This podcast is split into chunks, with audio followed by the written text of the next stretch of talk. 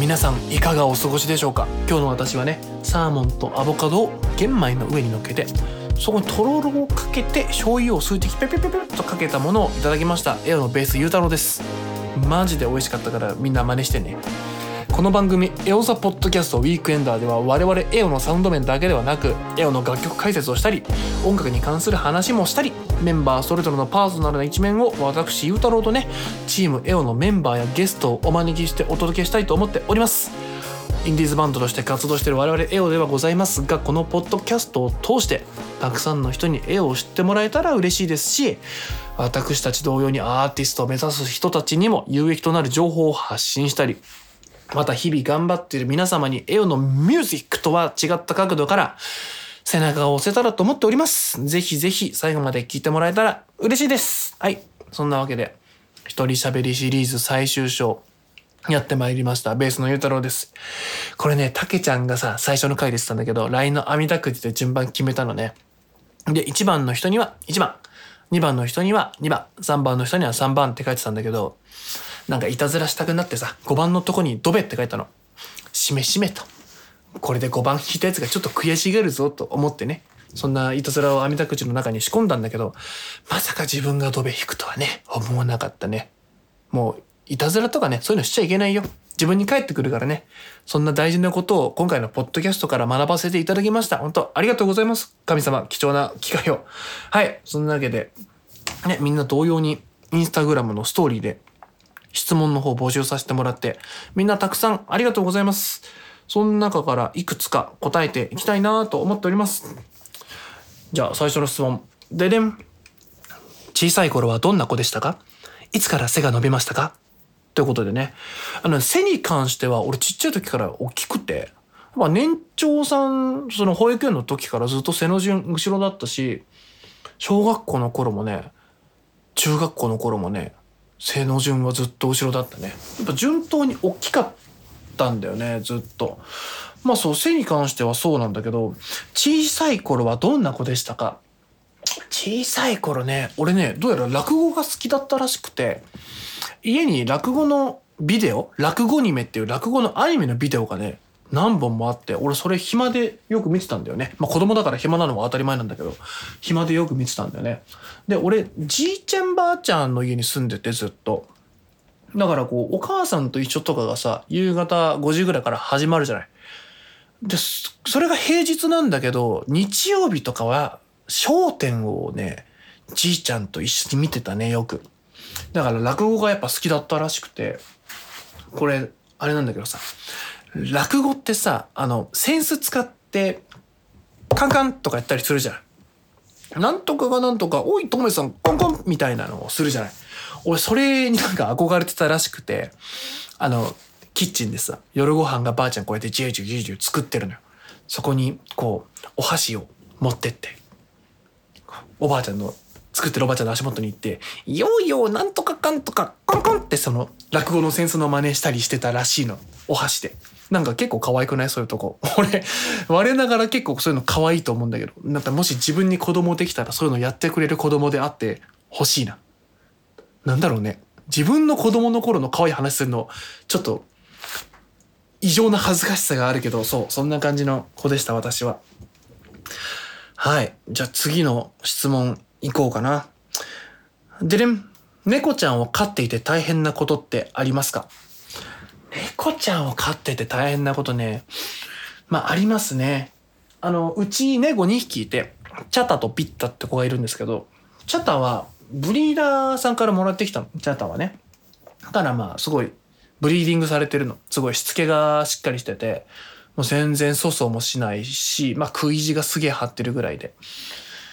もう全然悪いことしないのね。もう爪研ぎとかもさ、ソファーでしないのよ。でももう本当に育ちよくて手かかんない子なんだけど、そのビッタが、いわゆる捨て猫だったのね。で、近所の動物病院からもらってきた子なんだけど、やっぱね、人の服の上とかね、おしっこするのよね。ビャーって。あの、すごいいい匂いしてる服とか、新品の服とかの上に平気でシャーってやるのよ。もう、参っちゃうね。それが一番大変かな。あとはあれだね。そのビッタくんなんだけど、里親でもらってきた時に、ちょっと飢餓状態で見つかったんだって。その捨て猫だったから食べるもんがなくて。なんかそれもあって食い地が張っちゃって、こないだね、あの、結構高い肉買ったんですよ、うち。あの、T ポイントで2万ポイントぐらいあってさ。で、あの、牛肉ステーキ、まあ、ちょっとげんこつないぐらいのちっちゃめのステーキなんだけど、それが5個入った、まあ1万何千分のステーキ買ったのね。だから1個3000円とかぐらいするよね。それをさ、調理前にテーブルの上に出して解凍してたの。そしたら、目離した時に1個なくなってて、そのステーキが。で、あれ？と思うじゃない。で、あれ？と思ってすぐに気づくわけよ。あ、こんなことやるのもうビッタに違いないと思って。で、ビッタの方見に行ったら案の定もうボコボコに噛みちぎられたステーキがあって、わーと思ったのね。でもまあまあ肉だからさ、正直平気なのよ。猫って肉食動物だから。まあ豚とかだったら危ないんだけど、牛肉だし、まあ人間もまあレアで食べたりするし、いいかなと思ってね、ほっといたの。そしたら2日後そのステーキ食った後の猫のうんちの臭さたるやね、ちょっとすごいかったよ。人間クオリティのうんちをされて、もう朝に、も う俺、急に家に知らない人が来てうんこして帰ったのかと思ったよね。あまりにも匂いがすごすぎて。で、うわ、なんだと思って。で、その匂いの元見たら、あの、猫のトイレで、ピッタお前か、みたいな。まあちょっとね、猫はそういういたずらしたりするので大変ですね。くれぐれも猫飼ってる方は、あの、生肉とかお肉与えないようにする方がいいと思います。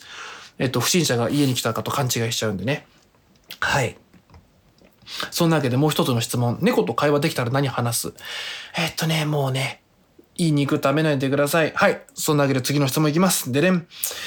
えー、ポッドキャストの方でもいいです。はい。じゃあ、ポッドキャストの方で答えます。エオ以外の楽曲も含めて、この曲のこのベースが最高ってありますか？この曲のこのベースが最高。まあ、アーティストで、例えばベースプレイヤー、ベーシストの人を挙げるのは結構ポンポンポンポンできるんだけど、この曲のこのベースっていうとそうだな。まあ、俺がね、まあ、前回、いくつか前のポッドキャストでもお話ししたんだけど、サム・ヘンショーってアーティストがいて、えっと、サム・ヘンショーね、S-A-M-M、ヘンショーはスペルがちょっとめんどくさいんで頑張ってください。サム・ヘンショーってアーティストがいるんだけど、その人のね、俺好きなのがね、ブロークっていう曲があって、B-R-O-K-E、ブロークって曲があって、で、サム編集ってやっぱね、ベースがすごい特徴的なの。サム編集本人が弾いてるのか、別のベースプレイヤー雇ってるのかわかんないんだけど、すごい独特なベースプレイをするのね。から、そのブロークって曲をはじめ、たくさんかっこいいベースの曲があるんで、ぜひサム編集をチェックしてみてください。ちょっとそうだな、曲、他に何かあるかな？まあ、あとはそうだな。本当にベースプレイヤーだけで言うんだったら、もうアンドリュー・グージェって僕一番大好きな、最近一番大好きなベースプレイヤーがいて、アンドリュー・グージェがね、自分でソロアルバム出してて、えー、っとね、そのベースでメロディー弾いたりするタイプのアルバム、まあインストなんだけど、それとかもすごい素晴らしいニュアンスでベースプレイしてるんで、ぜひぜひ聴いてみてください。もう、すごいパワフルで。俺、アンドリュー・グージェ大好きで、MTD という楽器使ってるんだけど、そのアンドリューに憧れて買ったの。もうそのぐらいアンドリュー超かっこよくて、個性もあるし、でもうざくないのよ。押し付けががましくない個性、勝手に出てくるタイプの。もうね、めちゃくちゃかっこいいんで、ぜひ聴いてみてください。えっ、と、それに付随してね、えっと、MTD の EQ 設定をお聞きしたいですって質問。ちょっとベース続きになっちゃうんだけど、その MTD って赤い楽器ね、俺使ってるやつ。えっと、フラットにしてます、普段。別に特にいじんないです。で、ライブの時とかは、フラットのまんま上げたりするね。ベーストリブルミットを同じずつぐらい上げます。極端にしたりしません。ドンシャリとかは特にしないで、バーッとフラットに上げてます。そうですね。そんな感じかな。で、アンドリュー・グーシェは、えっと、全部マックスにしてます。めちゃくちゃ音でかいし、うるさいけど、超かっこいいので、どっちにしてもアンドリュー・グーシェ、ぜひ、ベースプレイヤーの方、ベース好きな方、ぜひチェックしてみてください。はい。じゃあ次の質問いきます。でねん。自分の体の中で好きな部位ありますか？自分の体の中で好きな部位。俺ね、まあ、こう言っちゃあれなんだけど、あのね、頬骨俺すごい気にしてたの。まあ結論から言うと俺自分の体の中で好きな部位は頬骨なのね。でもなんでかっていうと、あの俺、ほぼね、もともと好きじゃなくて、写真とかさ、動画とかにこう映してもらう機会があると、自分が笑ってる時にさ、頬骨が前に出てるのよ。なんかそれがすごい嫌で。やっぱ自分の鏡見てる時って分かんないじゃん。真顔で鏡見るから。でも俺笑った時こんななんか頬骨がって前に出てんだ、みたいな。なんかアンパンマンみたいで嫌だな、みたいな。なんか機関車トーマスみたいで嫌だな、みたいな思ってたの。ごめんね。なんか頬骨出てる人いたら。でも俺はなんか自分でそう思っちゃってたのね。でも、一個俺さ、あったの。俺、この間母ちゃんから写真が送られてきて、その写真が、えー、っとね、自分が赤ちゃんの頃の写真と、もう一つ、ツーショットで自分がもうちょっと大きくなった頃と、俺のお母さんの写真その2枚が送られてきたの。で、で、どっち見ても俺、ちょっとほぼにガって出てたのね。まあ、子供の頃からそうだったんだけど。で、よく見たら、その写真に写っている母ちゃんの頬骨も出てたの。で、あ、なんだ、この頬骨、俺、母ちゃん譲りなんだと。その時気づいたの。もう大人になってからだよ。で、そう気づいたの。そう気づいたら、途端に嫌じゃなくなったね。頬骨が。なんならちょっと好きになった。家族譲り、俺もう、まあ、マザコンみたいに思われるかもしれないけど、俺母ちゃん好きで。で、母ちゃん、あ、これ母ちゃん譲りなんだなって思うと、なんかね、自然と好きになりましたね。頬骨は。あとは俺ね、自分で好きなとこ、あとこの、繋がってる髭はよく羨ましいって言われます。この、もみあげから綺麗に繋がってるやつ。これね、また、嫌いだったのよ。俺、髭が。当時金髪ボブでさ、金髪ボブで青ひげくっついてるのちょっとなんかいかつくて怖いじゃん。だから俺もっとこうなんだろう細いさシュッとしたあのエヴァでいう渚薫みたいなそういうシュッとしたキャラが良かったのね本当は。でもひげもじゃもじゃ生えてきてで剃っても剃ってもひげ濃いのよ。だから俺ひげ嫌だったんだけど髪金髪やめて黒髪パーマにしてからこのもみあげ？もうひげも伸ばし始めたの。で、これもどうやら親父譲りらしいのよ。で、まあなんか親父譲りだし、いいかなと思って伸ばしてたんだけど、こう周りの人から、髭いいね、みたいな。もみあげと顎繋がってんのめっちゃかっこいいね、みたいな言われることが増えてきて、そこからやっぱ嫌いじゃなくなったね。嫌いじゃなくなったって気にしなくなったかな。自分の髭が濃いのまあもちろんない方がさ、髭剃ると肌荒れちゃうからない方がいいとは思うんだけど、まあそんなに嫌じゃなくなったたかな？髭も。なんか家族譲りだと思うと、なんか俺は嬉しい気持ちになって好きっすね。はい。じゃあ、そんなわけで、次の質問いこうかな。えー、っと、キノコの山、タケノコの里、どっち派？また、それは何で？えー、こういう質問をね、ふっかけてくるのは大体キノコ派なんですよ。でね、あの、キノコ派は争い好むのか、なんかわかんない。声を上げたいのかわかんないんだけど、やっぱこういう、なんだろう、ちょっと喧嘩になりそうな話題をふっかけてくるのはいつもキノコ派の人っすね。うん。まあまあまあまあまあ、声を上げるのは大事だと思うよ。やっぱり。うん。まあ、その大きい勢力に対して声を、マイノリティ側が声を上げていくっていうのはすごい大事だと思うよ。まあ俺はその、まあ、タケノコの里派なんだけど、正直ね、あの、俺、タケノコもね、キノコも好きじゃないの、実は。俺、スナック菓子ってあんま好きじゃなくて、硬いお菓子好かんのよね。あの、ポテチとかさ、なんだろう、あの、せんべいとかさ、いわゆるしょっぱい硬い系別にまずいとは思わないよ。俺美味しいせんべいもあるのは知ってるし、美味しいポテチがあるのも知ってるよ。コンソメパンツとか好きだし。けど、自分から買って食ったことはね、この人生で今まで一度もないし、今んとここれから先起ころうって感じもないんだよね。やっぱお菓子はね、俺甘くて柔らかいのが好きなの。バームクーヘンとかね。いわゆるショートケーキとかドーナツとか、そういう太りそうな、まあお菓子は全部太んだけど、太りそうなお菓子がね、俺好きなんだよね。からそのキノコの山タケノコの里どっち派？って聞かれるとまあまあ消去法でタケノコの里派かな。まあ仲良くしてくださいって感じですね。僕からすると。できるだけ争いはない方がいいんで。なんだかんだ。まあキノコの山側の人は頑張ってもらってタケノコの里派の人はまあそれをねこう受け入れる形でまあキノコの山も優しく包んであげてもらえたらなって思います。はい。そんなわけでじゃあ次の質問いこうかな。えー、っとですね。その髪はパーマ？ってきてますね。えー、この髪は、えっと、自分でパーマかけてます。この髪は自分でパーマかけてんだけど、この質問してきたの俺実の母ちゃんなんだよね。あのさ、実の母ちゃんがさ、自分の子供にその髪はパーマって聞くか？あのね、あの、子供の頃俺ストッパーかけてなかったでしょ？子供の頃から直毛だけど、その髪はパーマって実の親が聞く？子供に知ってるだろ一番。おー、そういうこと吸ってくんだよね、うちの母ちゃん。うちの母ちゃんすげえ変な人で、なんかこういう変な質問よくしてくるんですよ。で、前もなんかね、待ち合わせした時に、なんか道に迷ったみたいな。で、道に迷った、渋谷で待ち合わせてたんだけど、その道玄坂あたりでその道に迷ったどこかわかんないみたいな。で言うから、あ、じゃあわかんないなら、え、今何が見えんの？みたいな。それもわかんないみたいな。あ、じゃあもういいからテレビ電話つないでっつって、分かったつってテレビ電話つないだの母ちゃんが、そしたらインカメでずっと話してきてテレビ電話なのに、いや、それじゃどこにいるか分かんねえっつの。場所分かりたいからテレビ電話にしたんでしょなんで母ちゃんの顔見ながら場所分かると思ったんだみたいな。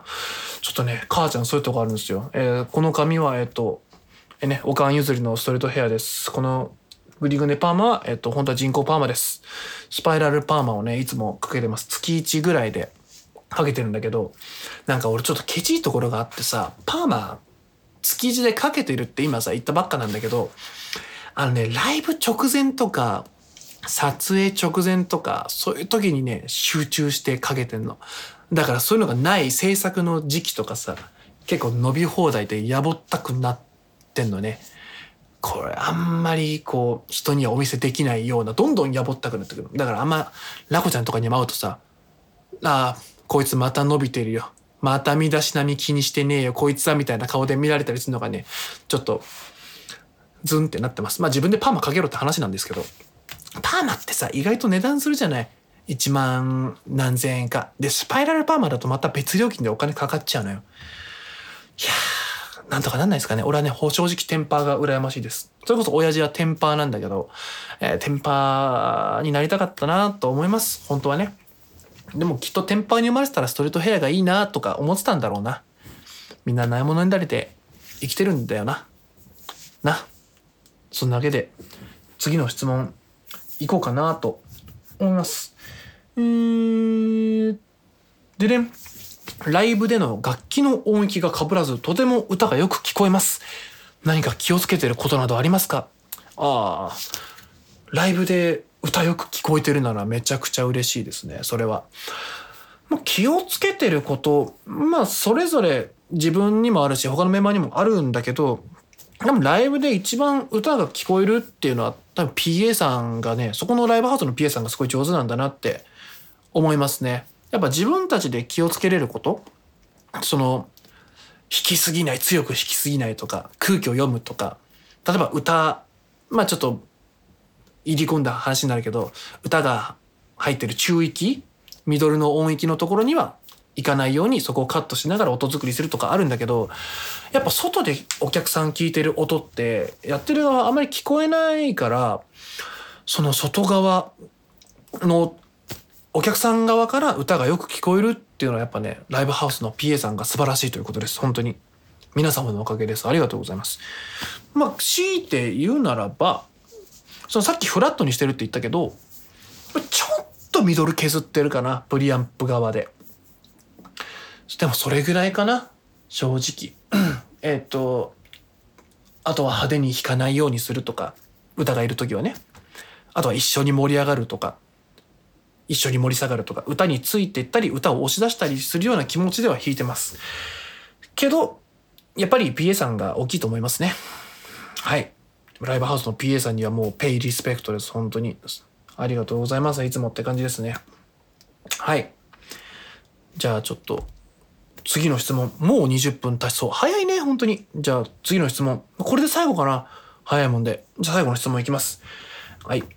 Why did you change your hairstyle? This is the best look ever. 英語で来てますね、これ。はい。えっ、ー、と、なんで髪型変えちゃったの？この髪型めっちゃかっこいいよって来てます。これね、インスタのストーリーで質問募集した時に、あの、背景の写真決められるじゃない。その写真を、俺な、でも金髪ボブの頃の写真にしたのかな。多分その写真についてのコメントですね。えー、彼何が言いたいかと言いますと、今のパーマヘアよりもその金髪の方が似合ってるよって言ってますね。えー、それはそれで嬉しいんだけど、あのね、俺この金髪当時これ二十歳かな。二十歳の時金髪だったのよ。21歳ぐらいまで。で、これなんでかってね、本当に良くないんだよ。本当に良くないんだけど、当時付き合ってた彼女に、金髪にしたらかっこいいと思うって言われて、あの、翌日しましたね。ブリーチ3回お店でして、自分でやるとムラになるんで。で、真っ白にして、あの、髪の毛超痛かった。でね、別に俺金髪正直やりたくなかったの。こんなこと言うと良くないけど。黒髪楽だったし、パーマ、パーマってさ、かけたらさ、割と寝癖のままでもいけんじゃん。なんなら寝癖のまま行った方がさ、あれなんか今日調子良くない？みたいな言われたりするのよ。そんぐらいパーマって楽ちんなの。黒髪のパーマって。あのね、金髪ストレートはすっごい手がかかる。本当に。メンテナンスすごい手がかかるから、ちょっと大変だったね。だしね、何より人に言われて髪型変えるのは良くない。特に、あのさ、自分がやりたくない髪型を好きな人に言われたからさ、おじゃあやってみようかなって言ってやっちゃったりするじゃない？みんなあるじゃん、そういうのって。なんかどういう髪型がいいとか、どういう服がいいとかさ、自分が好きじゃないのにやっちゃったりするじゃん。で、またさ、それ自分が気に入ってないのにさ、どう？なんて言ってさ、店に行ったらさ、あ、かっこいい似合ってるみたいなんて言われちゃうわけじゃん。で、言われちゃうとさ、もう抜けれなくなっちゃうんだよね。そこから。あのね、そういうお付き合いってね、あんまり良くないんだよね。俺実はこれ一度や二度じゃないんだ。金髪にしたのはあれ二度目だし。金髪にした方がいいっていう彼女は実は2回言いました。別に彼女はいい人だったよ。全然。そういうやってね、自分をこう変えちゃうね。自分が良くない。黒髪パーマのまんま好きになってもらえる人をね、探せばよかったなって今では思います。はい。そんなわけで、あっという間の20分だった。早いね。いや、あっという間でした。なんか楽しいね。なかなかやっぱり人で喋る機会ってものはないから。でもやっぱり皆さん普段ね、ポッドキャストを聞いていただいて本当にありがとうございます。やっぱりこう皆様あってのエオなんでこうポッドキャストなんてこうね今音楽の話半分もしてなかったんじゃないかなでもそれでもやっぱ聞いてくれてるってことはこうやっぱねエオに興味持ってくれてるってことだしこれくだらない話聞いてね今22分ちょい過ぎそうなぐらいこんな長い時間ね、聞いてくれてるのは本当にありがたいです。皆さん本当にありがとうございます。えー、ゆうたろう、そのわけで、本日の総括。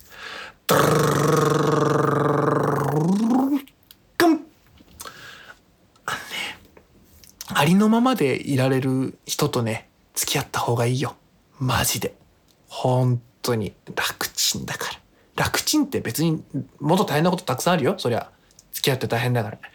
でもね、ありのままでいられる人をね、探す方がいいよ。全国の中学生、高校生、大学生、大人の皆さん。ほんとそうだと思う。ね。はい。そんなわけで、次回はね、またゲストを迎えていろんな話していきたいななんて思ったりしてます。次回はどんな回になるんですかねもう一人喋り終わっちゃうから、これで。まあもしかしたらマネージャーのゲンさんが一人で喋ってくれるかもしんないです。ぜひ皆さん、交互期待してください。たくさんマネージャーのケンさん、喋って楽しみにしてます。わらわらわらみたいなものを、あの、インスタとかツイッターで送ってもらえたら、あの、うちらが、ほら、こうやってウィークエンダーのみんなからさ、反応来てるから、ケンさんやってくださいよ。ほらほらほら、みたいな空気になるんで、もし聞きたい方がいらっしゃったら、そんな感じでリプライなど、DM などをしていただけたらなと思っております。はい。エオザポッドキャストウィークエンダーは毎週日曜日、お昼12時から配信をしております。皆様からのコメントもお待ちしてます。はい。ポッドキャストのプロフィールにツイッターのリンク貼っておきますんでね。ぜひそちらからコメントをポンポンポンといただけましたら幸いです。コメントにはラジオネームもね、まあツイッターとかインスタのアカウントでもいいですよ。そう言っていただけたらもうほんと嬉しいです。話してほしいお題とかね、感想とかもそこにポンポンポンって書いていただけたら嬉しいな。お待ちしております。先日からね、音声配信アプリスタンド FM でもね、配信しておりますんで、ぜひフォローも、そちらの方のフォローもお願いします。はい。ということで、日曜日に聞いてくれたわ。聞いてくれたわって言った？ね肩飛ばしちゃダメだよ。あのね、こうやってポッドキャストでね、一人で喋るからってさ、緊張したりさ、適当に読んじゃダメなんだよ。肩はちゃんと肩って読まなきゃダメ。わかった？はい。そんなわけでね、日曜日に聞いてくれた方は明日月曜日から、そうじゃない方も聞いてくださった日の翌日から、皆様の1週間が最高ウィークになりますように。そして、エオの音楽が皆様の毎日に彩りを添えられましたら幸いです。今回も最後までご視聴いただきありがとうございました。本日お届けしたのはエオのベースゆうたろうでした。また来週。来週はどんな回かな。楽しみにしててね。そしてみんな聞いてくれてありがとう。またね